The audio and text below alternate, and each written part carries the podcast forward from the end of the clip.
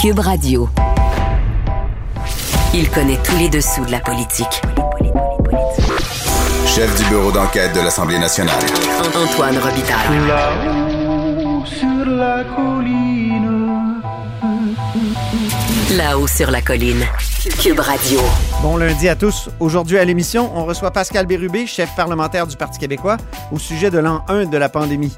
M. Bérubé a participé aux conférences téléphoniques hebdomadaires puis bi-hebdomadaires avec le premier ministre et les autres chefs.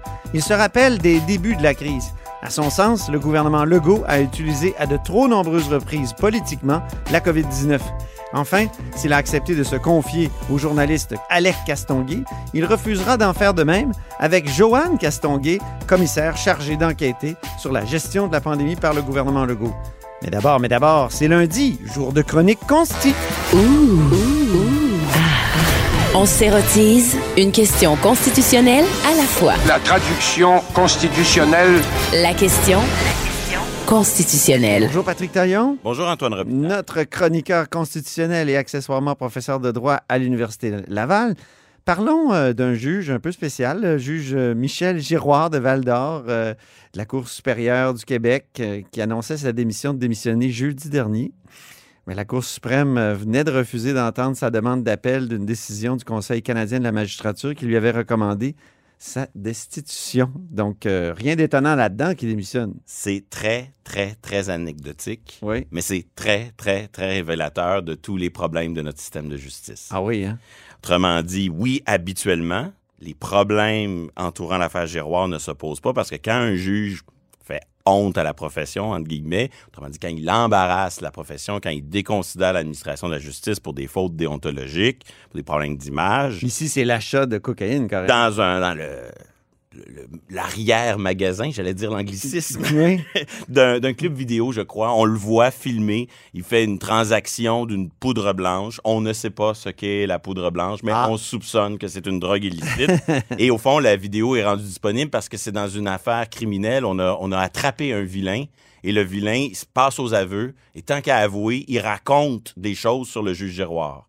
Et donc, c'est comme ça qu'il y a là, ce que j'appelle l'affaire Giroir. C'est ça. Et euh, normalement, un juge qui est pris comme ça, là, en flagrant délit, si je peux dire, va démissionner de son propre chef. Et là, la surprise, c'est que le juge Giroir lui dit Je vais me défendre. C'est une vidéo, c'est peut-être pas ce que vous pensez qu'il y a dessus, et il va essayer d'aller jusqu'au bout pour se défendre. Et comme le disait un célèbre ministre français, M. Pasqua, Oui? quand on est pris dans une affaire, pour s'en sortir, il faut créer l'affaire dans l'affaire. Oh! Et donc, l'affaire Giroir va devenir très rapidement un, tout autre débat que de savoir si la petite poudre sur le comptoir du magasin, c'était de la cocaïne. OK. Parce que ce qui va se passer, c'est qu'au lieu de faire le procès du juge Giroir, si je peux dire, on va faire le procès du procès. Et ça, ça ressemble énormément au mal qui ronge notre système de justice. Ouais. Combien de dossiers euh, dérapent parce que finalement, on, on- on ne parle plus du tout des faits de l'affaire, mais de, on fait soit le procès de la police, soit le procès du DPCP, soit le procès du système, soit c'est huit ans de procédure, là. huit ans avec des avocats payés parce que monsieur le juge... euh, Puis le juge aussi était payé tout ce temps-là. Et le Son juge- salaire de juge, qui, qui quoi, c'est entre 250 000 à 314 000 C'est dans cet année. ordre de grandeur, assurément, mais surtout, pendant ce temps-là, il a continué à accumuler des années et maintenant, il a droit à sa retraite. Ah, une retraite.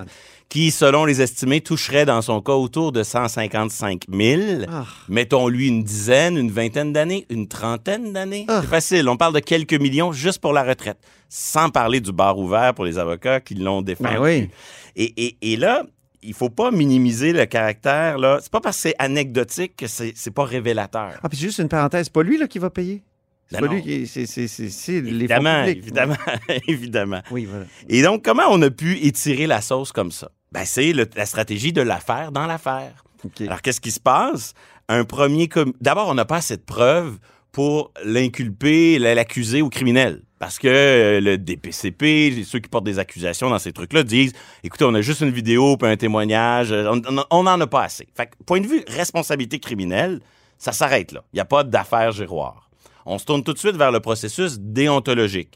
Est-ce que ça pose problème qu'il reste en fonction? Est-ce qu'il embarrasse sa profession? Parce que les juges ont des devoirs, pas comme les autres. Alors évidemment, ici, il ne s'agit pas seulement d'être innocent ou non coupable ou pas reconnu coupable. Euh, il faut aussi euh, être capable d'avoir une espèce de probité puis de maintenir la confiance du public. Alors là, il y a une première enquête déontologique, c'est-à-dire des juges qui jugent le comportement de d'autres juges. Mhm. Et dans ce comité-là, on dit pas assez de preuves. Donc, Ah. pas de faute criminelle, évidemment, parce qu'on n'a pas assez de preuves, mais pas assez de preuves non plus en déontologie. Et là va naître l'affaire dans l'affaire. L'affaire dans l'affaire, c'est deux ministres de la Justice qui s'insurgent devant ce résultat, à Québec et Ottawa, et qui disent ça n'a pas d'allure, on veut une nouvelle enquête. Oh. Mais en faisant ça, c'est deux politiques qui s'ingèrent dans le fonctionnement de juges qui jugent des juges. Oh. Est-ce que c'est contraire à l'indépendance judiciaire? La séparation des pouvoirs. Voilà, voilà un ingrédient, une poignée pour une saga judiciaire qui pourrait se rendre jusqu'en Cour suprême. C'est pas tout. Après, dans le procès des juges qui jugent des juges en déontologie, il y a des documents qui sont seulement en français. On est en Abitibi, etc. Et dans le panel de juges du Conseil de la magistrature du Canada, il y a des juges qui comprennent pas le français. Argument linguistique. Est-ce qu'on peut être jugé par... euh, Est-ce qu'il y a Oh un problème non. de traduction des documents? Alors là, on se rend en Cour suprême pour des questions de traduction, des questions techniques d'équité procédurale. Écoutez, il y a eu une pression. Il y avait un premier processus, il s'en sortait indemne. On met de la pression euh, des deux ministres pour qu'il y en ait un nouveau.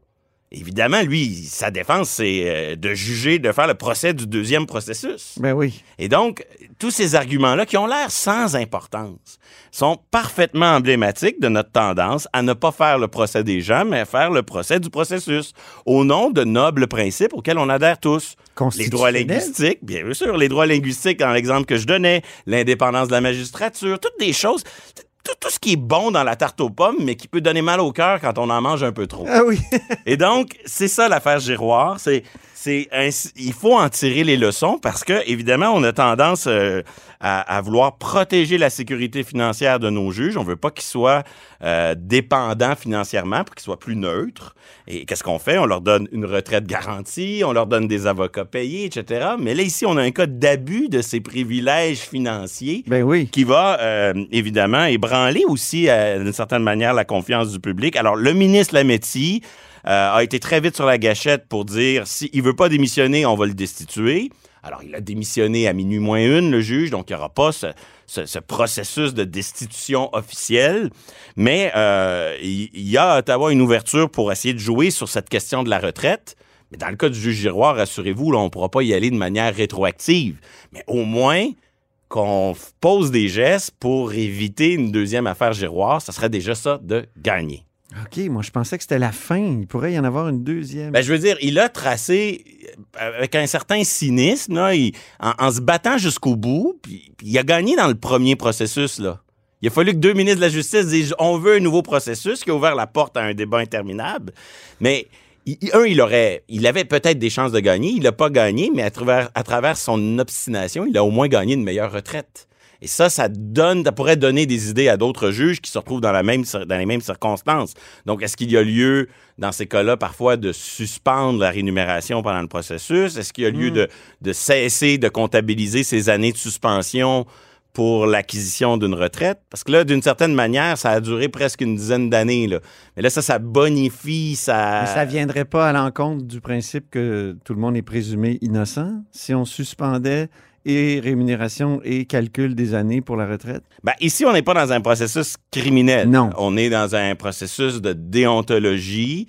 euh, mais effectivement. Mais en droit civil, on, on, on plaide la bonne foi. On Oui, oui, présumer la bonne foi, c'est un peu ça aussi. Puis il y a, il y a le processus déontologique a quelque chose d'un petit peu sui, euh, sui generis, je m'excuse du mot, mais un petit peu euh, unique en son genre. Euh, dans le sens où, effectivement, c'est un peu du civil, mais ça vise un peu à punir le comportement de quelqu'un. On est un peu dans, dans une zone grise et ça montre toute la complexité de la chose parce qu'effectivement, si on dit on va suspendre euh, la rémunération, ben, il y a des raisons pourquoi la rémunération est garantie. Donc, il n'y a jamais rien de simple et il faut pas minimiser l'aspect anecdotique de l'affaire euh, de l'affaire Giroir parce qu'au contraire, elle est révélatrice de plusieurs petits angles morts qui s'accumulent les uns les autres et qui peuvent être euh, exploités à des fins qui sont peut-être pas nécessairement des fins d'intérêt public. Très bien. Non, deuxième sujet, les armes à feu maintenant. Le fédéralisme s'accompagne souvent de chicanes de compétences, écris-tu, mais parfois aussi, paradoxalement, de chicanes d'incompétence Oui. sur les armes à feu? Oui, oui, oui, c'est fascinant. C'est on se chicane pour dire c'est pas moi qui s'en occupe, ça devrait être toi. C'est ça. Et, euh, et ça rappelle, on avait fait ensemble euh, une chronique sur le sujet, sur les barrages euh, Wet'suwet'en. Oui, oui. Et c'était oui. la même chose. Ottawa disait, Ottawa disait, euh, Québec peut les défaire les barrages. Et Québec disait non non, les autochtones c'est fédéral. Oui, oui. On se refile la patate chaude. Personne veut s'en occuper. Et là ici, ben, c'est la même chose. Le gouvernement Trudeau prend un engagement électoral fort pour interdire certains certains types d'armes à feu dans le code criminel. Mais en réalité, il veut pas payer le prix politique. Il sait que dans les campagnes, c'est pas nécessairement populaire. Dans les villes, il y a, une- il y a un fort besoin d'interdiction puis de criminalisation de certaines armes. Alors, qu'est-ce qu'il fait? Il, il- il- il propose un projet de loi, le projet de loi C-21, dans lequel il passe par-dessus la tête des provinces pour refiler la patate chaude aux villes et dire, ben, constitue une infraction criminelle posséder une arme qui est interdite en vertu du règlement municipal. Et là, il crée un registre des règlements municipaux pour que les gens puissent savoir où c'est interdit puis où c'est permis d'avoir tel modèle d'arme. Et, et- et là, pendant ce temps-là, réaction à Québec tout à fait logique. Ben oui. On dit c'est pas du fédéralisme coopératif, c'est- une euh, façon un peu, euh, c'est une forme de prédation de notre compétence sur les villes. Vous passez par-dessus notre tête pour établir une relation directe avec les villes. Et, et donc, Québec, à juste titre, a dénoncé cette façon de faire. Dans d'autres provinces, ce qu'on a plutôt dénoncé, c'est le fond de la réforme. Il y a plusieurs provinces plus conservatrices qui, qui souhaitent pas qu'on interdise ces armes à feu-là Ben et qui ont l'intention d'empêcher leur ville ou de punir leur ville qui adopteront des règlements de ce type. Donc, on a un bel exemple de euh, Chicane d'incompétence. vous devez, je veux pas m'en occuper, je refile le problème à quelqu'un d'autre. Et là, la semaine passée, on voit en, en coulisses, du moins dans un papier de Marie Vastel du Devoir, qu'il y a des porte-paroles à Ottawa qui disent, ben, si Québec veut interdire les armes, là, ils ont la compétence pour le faire. Ils n'ont pas la compétence pour criminaliser la chose. Non, mais ils ont une compétence en sécurité. fédéral. Ouais. Ils ont une compétence en sécurité publique pour euh, interdire, encadrer. La preuve, ils ont leur propre registre, etc. Et là, on voit que à Québec, c'est plus facile d'énoncer la chicane de compétences et d'incompétence avec Ottawa que de proposer son propre menu Ouais, de ouais. restriction des armes. Et c'est là qu'on retrouve cette dynamique euh, où, euh, d'un côté, euh, je veux pas m'en occuper, c'est toi qui s'en occupe. Et ça, ça, ça prend beaucoup de place. Mais le que- comment moi j'exerce ma compétence, on l'avait vu avec le Parti libéral du Québec, ça avait pris plus de temps à créer notre propre registre que d'exiger les données à Ottawa. On Ouais. peut comprendre pourquoi, mais, l'intensité de la bagarre avec Ottawa était plus forte. Et comme je le dis souvent, partage des compétences, c'est pas une science juridique exacte. C'est plutôt assez euh, une guerre de tous les instants où euh, celui qui veut les compétences a tout intérêt à les occuper. Oui. Donc, si Québec veut défendre sa C'est capacité... l'occupation du territoire. Exactement. Constitutionnel. si Québec veut défendre sa capacité à agir dans le contrôle des armes à feu, ben, au lieu de dire à Ottawa, euh, donnez-nous le pouvoir, lâchez les villes, puis de passer la patate chaude, qu'il utilise la compétence qu'il a déjà pour mettre son pied à terre, puis justement occuper l'espace. Troisième et dernier sujet, le passeport vaccinal, Patrick, est-ce qu'il est discriminatoire ou pas? Est-ce qu'il est attentatoire aux libertés? Il faudra y revenir, là, et on Ouais. manque de temps, mais d'abord, un premier problème, est-ce que c'est une fausse protection? C'est-à-dire, est-ce que lorsqu'on est vacciné, est-ce, qu'on peut quand même contaminer les autres? Ça, c'est une question qui dépasse le droit constitutionnel, mais, mais supposons que ce problème n'existe pas. Je pense qu'il faut clairement distinguer deux choses. Créer une preuve qu'on a été vacciné, que ce soit numérique ou papier, ça, ça me pose, ça pose aucun problème. C'est normal de fournir une preuve que les gens l'ont été. C'est à partir du moment où on crée l'exigence d'avoir le passeport. Donc, Québec pourrait créer un passeport puis avoir, euh, d'une certaine façon, aucune responsabilité sur le fait que des pays étrangers ou des entreprises privées, eux, décident d'exiger. Ça serait à ces entreprises-là de se débrouiller avec la patate chaude. Et on sait que quand c'est des entreprises privées, la charte canadienne s'applique pas nécessairement. Et la charte québécoise, oui, mais ça dépend des circonstances. Donc, ce premier en- enjeu. euh, et, et- et après, ben, tout est dans le comment. Et je pense que le principal écueil pour un passeport vaccinal, c'est qu'il faut créer un statut pour ceux qui ne sont pas vaccinés, qui ne le seront pas pour des raisons, je vais appeler ça, pour un handicap, pour une question de condition médicale. je suis immunodépressif, il est fortement euh, recommandé de ne pas recevoir ce Enceinte. vaccin. Peut-être, je, je- je- ça fait partie de ces situations-là. Mm. Si on crée pas de statut pour ces gens-là, si on crée pas une marque dans leur passeport, là, le statut Mm. X, si on leur crée pas une case, c'est clair qu'on va échapper des gens qui, euh, eux, pourront euh, plaider une forme de discrimination. Ah oui. Mais si on les accommode, ces gens-là, euh, moi, je pense que tout est dans le commun et il y a moyen de- d'aménager une preuve de vaccination et, dans certaines circonstances, d'exiger la, la- la communication de ce passeport-là euh, en autant qu'on préserve la- les droits euh, de la Mhm. personne qui... euh, de la personne qui c'est pas un libre choix le non vaccin. Évidemment, euh, il faut que le vaccin soit accessible à tout le monde. Euh, Ça, c'est- Je pense que ça va prendre plus de temps à mettre en place le passeport vaccinal que de vacciner tout le monde. Peut-être suis-je Ah oui? trop optimiste. Ben, ça prend du temps, tout Ouais. du temps, ces choses-là. Ouais, ouais. Et à la fin, il faut voir aussi c'est quoi les conséquences. Est-ce qu'on est qu'on nous limite complètement la possibilité? Est-ce que tout à coup, on peut plus voyager? Ou si on n'a pas le passeport, on peut voyager, mais il faut porter un masque. Donc, plus les conséquences associées au fait de ne pas avoir le passeport sont dramatiques, plus ça sera difficile à justifier au regard des chartes. Mais à l'inverse, si le fait de ne pas être vacciné, euh, ça fait juste en sorte qu'on est obligé de respecter des gestes barrières, on est obligé de... On a quand même accès à, mais il faut euh, vivre avec des contraintes supplémentaires. Probablement que dans ce cas-là, ça va être assez facile à défendre. Tout est dans le comment, euh, Mhm. Dans le choix si- des moyens. si rien devient possible si on n'a pas le passeport, Beaucoup plus Si- difficile à défendre. oui, hein, parce Oui. que c'est une obligation du, de la vaccination par la bande. Oui, tout à fait, Ouais. tout à fait. Et, qui, Et là, il y a un débat. droit. Là, il y a un droit qui, qui intervient, le droit à la libre disposition de son corps, non? Oui, mais surtout, c'est la question. On peut le prendre plus frontalement avec est-ce qu'on peut obliger les gens à être vaccinés? Ouais. Et la réponse sera encore, ben, ça dépend du pourquoi puis du comment. Fait qu'on revient toujours au même. Mais tout- tout- plus les conséquences de l'absence de vaccination ou de l'absence de passeport sont d'exclure les gens, de leur empêcher complètement de faire quelque chose. Exemple, Mm-hmm. on peut plus accéder à l'université si on n'a pas le passeport. Ça, c'est probablement trop radical. Mais on peut accéder à l'université seulement avec un masque si on n'a pas le passeport. Ouais. Ça, c'est probablement plus facile à justifier. Merci beaucoup, Patrick Taillon, notre chroniqueur constitutionnel et accessoirement professeur de droit à l'Université Laval. Merci. Vous êtes à l'écoute de là-haut sur la colline.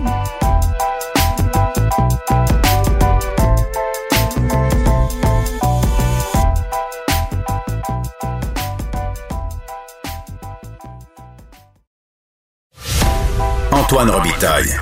Il décortique les grands discours pour nous faire comprendre les politiques. Là-haut sur la colline. Il y a un an, on allait entrer en pandémie, on s'en doutait pas. Mon prochain invité a participé à titre de chef parlementaire à plusieurs des discussions, des premières discussions de la première vague. C'est Pascal Bérubé. Bonjour. Bonjour Antoine. Donc, député de Matane euh, du Parti québécois. Euh, comment ça s'était passé euh, ces, ces premières fois-là? -là? Est-ce qu'on pouvait déjà entrevoir l'ampleur de la catastrophe? Je dirais qu'on l'a senti dès le jour du dépôt du budget parce qu'il y avait une cérémonie, les traditions au Salon Rouge avec des invités. Et on n'a pas voulu y aller parce qu'on était préoccupé par ce qui se passait. On voyait les, les éclosions un peu partout dans le monde, puis on se disait, ben, on n'est pas à l'abri de ça. Alors déjà, le, le climat était lourd, et quand le premier ministre a fait sa fameuse annonce, où il suspendait un peu l'activité du Québec, Oui, le Québec se repose d'une certaine façon, ça. on a senti que une des conclusions, en fait, de sa décision, c'était que le parlementarisme serait suspendu. Alors, rapidement, moi, j'ai voulu qu'on maintienne le lien puis qu'on participe à ce que j'ai appelé l'équipe du Québec. Tous unis. Et ce lien-là, c'était des conférences téléphoniques avec le premier ministre, une fois par semaine, et c'est devenu deux fois par semaine. Et c'est peut-être un, un des éléments les plus méconnus de la gestion de la crise de la première vague, c'est des discussions privilégiées que Pierre Arcan, Manon Massé et moi, on a eues avec le premier ministre Mhm. en circuit fermé. Oui. Et, et dans le livre d'Alec Castonguay, là, justement, on fait état de toutes sortes de, de réflexions et d'idées et de, et de possibilités de transpartisanerie, même de d'intégrer euh, le médecin euh, très connu euh, Gaétan Barrette dans la gestion de la crise. Vous, vous avez assisté à ça d'une certaine façon. Euh, pensez pourquoi on a finalement renoncé à aller plus loin dans la transpartisanerie? Ben, la question se posait parce que à partir du moment où le premier ministre a envoyé le signal qu'il fallait tous travailler dans le même sens, qu'on avait un, un adversaire collectif commun, ben, nous, on voulait être utile. on savait bien que ce ne serait pas le moment de poser des questions sur d'autres sujets. On est renvoyé dans nos circonscriptions, donc à notre premier rôle qui est celui de représenter nos citoyens puis de porter assistance. Donc, on, voulait en savoir plus, on voulait échanger et ça a donné la situation suivante, c'est que nos propositions, euh, on en faisait part au premier ministre en circuit fermé, mais nos critiques aussi. Donc, dans les deux cas, euh, on n'entendait pas ça. Donc, le premier ministre et le gouvernement prenaient toute la place avec ce, ce point de presse qui était très suivi. Et l'opposition n'avait pas de rôle à jouer. On ne nous a pas demandé, par exemple, de participer à la cellule de crise ou euh, on ne nous a pas demandé d'échanger avec le premier ministre sur des décisions qu'il hésitait à prendre. Donc, j'ai l'impression que à bien des égards, les, chefs d'opposition étaient mieux informés ou davantage consultés, même si ça ne changeait pas les décisions du gouvernement, que certains ministres et certains députés gouvernementaux.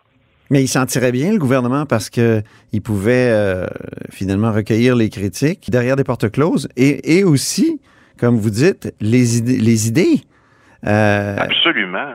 Donc, euh, il fait souvent, et, et c'est arrivé très souvent sur plusieurs enjeux. D'ailleurs, le premier ministre a déjà dit en point de presse qu'il remerciait les, euh, les chefs d'opposition. Il a dit plus récemment qu'il a appliqué plusieurs idées. On a un peu convenu de les garder comme ça, de ne pas en prendre le, le crédit, mais c'était une période où euh, inusité, où le parlementarisme était suspendu et où il n'y avait que le gouvernement qui était qui était visible. Alors c'était très ingrat pour les pour les oppositions. Et quand on a voulu reprendre le parlementarisme, au mois de mai, là, on a senti que l'attitude avait changé. Donc, il n'y aurait plus de conversation téléphonique hebdomadaire.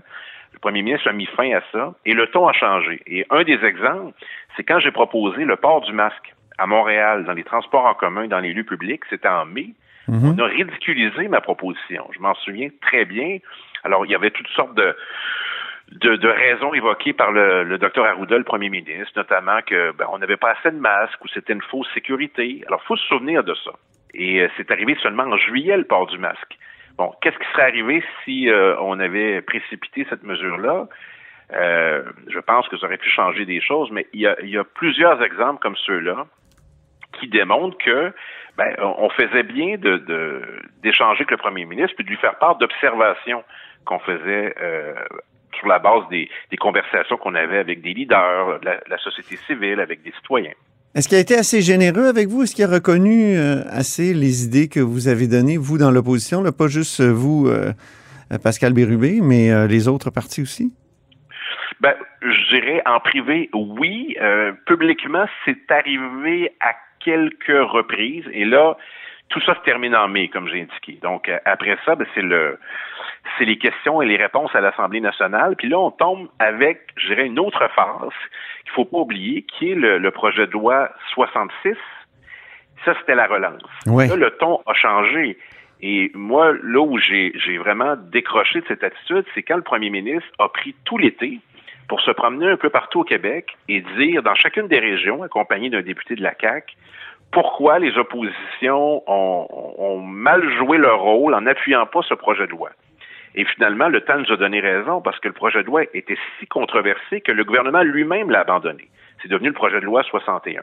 Et cet automne, quand on est revenu, ben, on était un peu dans la, dans la même atmosphère. Et là, on a senti que euh, ça serait difficile pour nous de poser des questions sans se faire pointer du doigt et que quand le, le gouvernement, lui, prenait des décisions, on considérait que c'était pas partisan.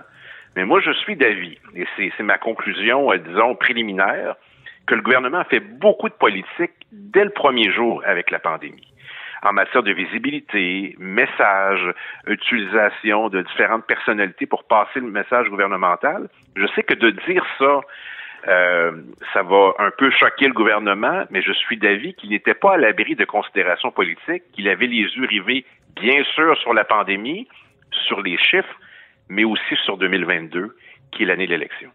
Le premier ministre répond qu'il ne sait pas trop ce qu'il aurait pu faire de mieux.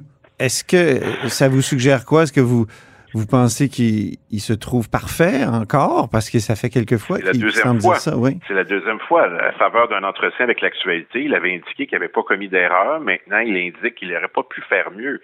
Quand je regarde les chiffres au Québec, quand je regarde plus de 10 000 décès, quand je réalise, euh, je suis pas le seul, que le Québec est dernier au Canada, un des pires bilans au monde, puis les jeunes me disent parfois, ben, personne n'aurait fait mieux, je vais me permettre de dire pour la première fois, ben, était-ce possible de faire pire?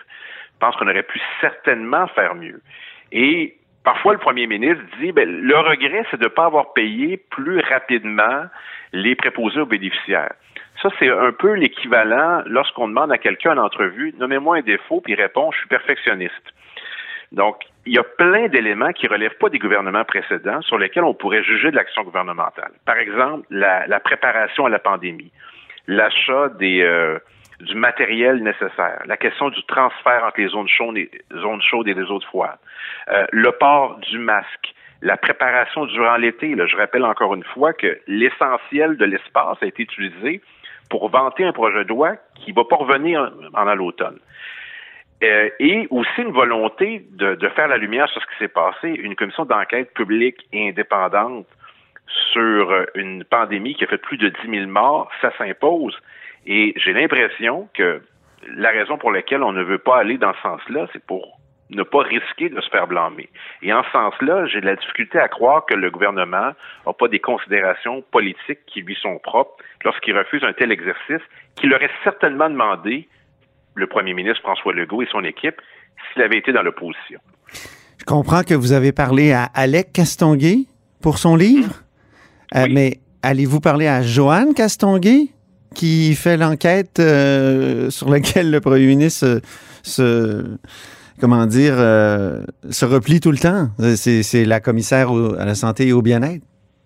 Oui, mais dès le moment où on a annoncé la nomination de Mme Castonguay, je m'en souviens très bien parce que c'était l'étude des crédits du conseil exécutif et c'est moi qui participais à questionner le, le premier ministre à titre de chef parlementaire.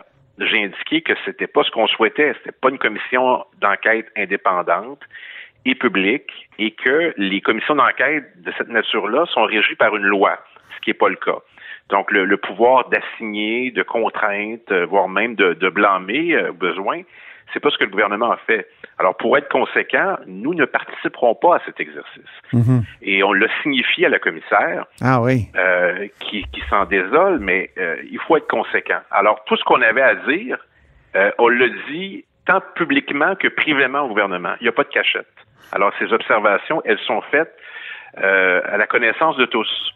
Et euh, si on participait à cet exercice-là, on viendrait accréditer euh, le fait que cette commission-là est suffisante. Alors, euh, non, nous ne participerons pas à cette commission.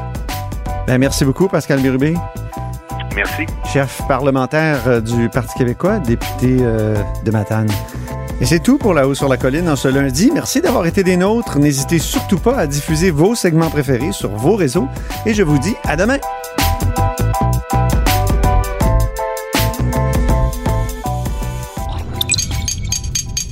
Cube Radio.